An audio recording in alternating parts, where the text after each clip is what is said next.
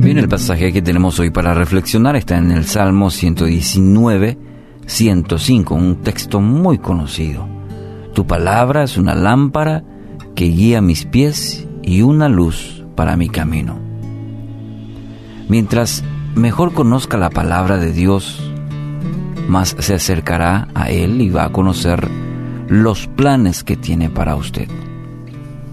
Qué difícil es caminar en la oscuridad, ¿no es cierto? Tropezamos, eh, cuesta encontrar eh, el, el camino correcto, produce temor, pero una lámpara, una luz en la oscuridad cambia totalmente el escenario. Nos brinda seguridad, evita que tropecemos con los obstáculos que hay en el camino. Y así es la palabra de Dios para el creyente. Es una lámpara que guía sus pies. Y necesitamos, precisamos siempre de dirección para el camino de la vida, que muchas veces se torna incierto, a veces eh, acecha el temor, por eso debe estar firmemente arraigado en la verdad de la palabra. Mencionaba que hoy en día tenemos mucho acceso que en otros tiempos anteriores en cuanto a, la palabra de Dios. Y eh, es una relativa ventaja. Ahora,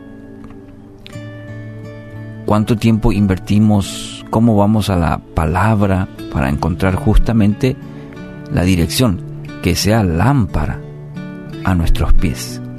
El enemigo Satanás procura todo el tiempo que usted pueda quitar esta poderosa arma, desenfocarlo, de, desalentarlo, desviarlo con mentiras, que usted esté más concentrado en sus circunstancias que en la necesidad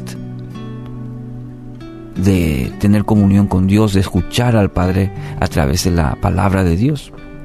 Sí, procura alejarlo de la palabra. Y así cuanto menos inviertan en meditar, en reflexionar, en estudiar la palabra, menos podrá salir victorioso. Porque es nuestro manual de instrucciones, es el manual de vida. Ahí encontramos palabras de vida eterna. Ahí encontramos dirección para nuestras decisiones, en todas las áreas de nuestra vida. En el testamento que nos dejó el Padre, el Creador del cielo y la tierra, la Biblia le ofrece dirección para su vida. En ella va a encontrar justo lo que necesita. Primera Pedro 2.2 dice, deseen con ansias la leche pura de la palabra, como niños recién nacidos. Así, por medio de ella, crecerán en su salvación. Entonces, le hago la pregunta, ¿cuánto tiempo invierte en conocer a Dios a través de su palabra? Es la disciplina espiritual con la cual aprendemos. Hoy tenemos esta, gran bendición de la palabra de Dios. En otro tiempo no tenían tanta bendición como hoy en el, en el aparato celular, versiones de la Biblia, tantas bendiciones hoy.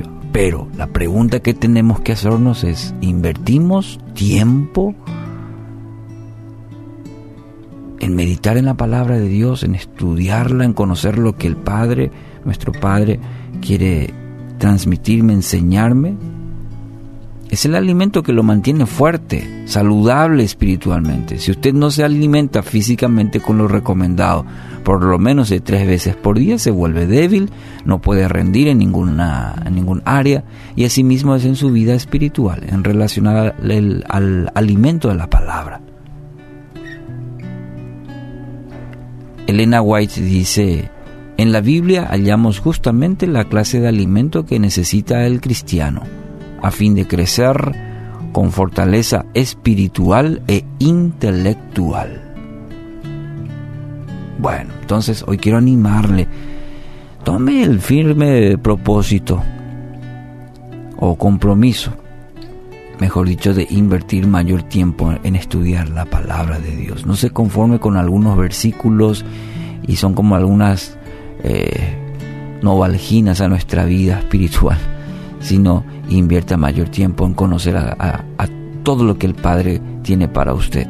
Las decisiones que va a tomar hoy Dios le quiere hablar, le quiere enseñar, medite en la palabra de Dios, solo allí.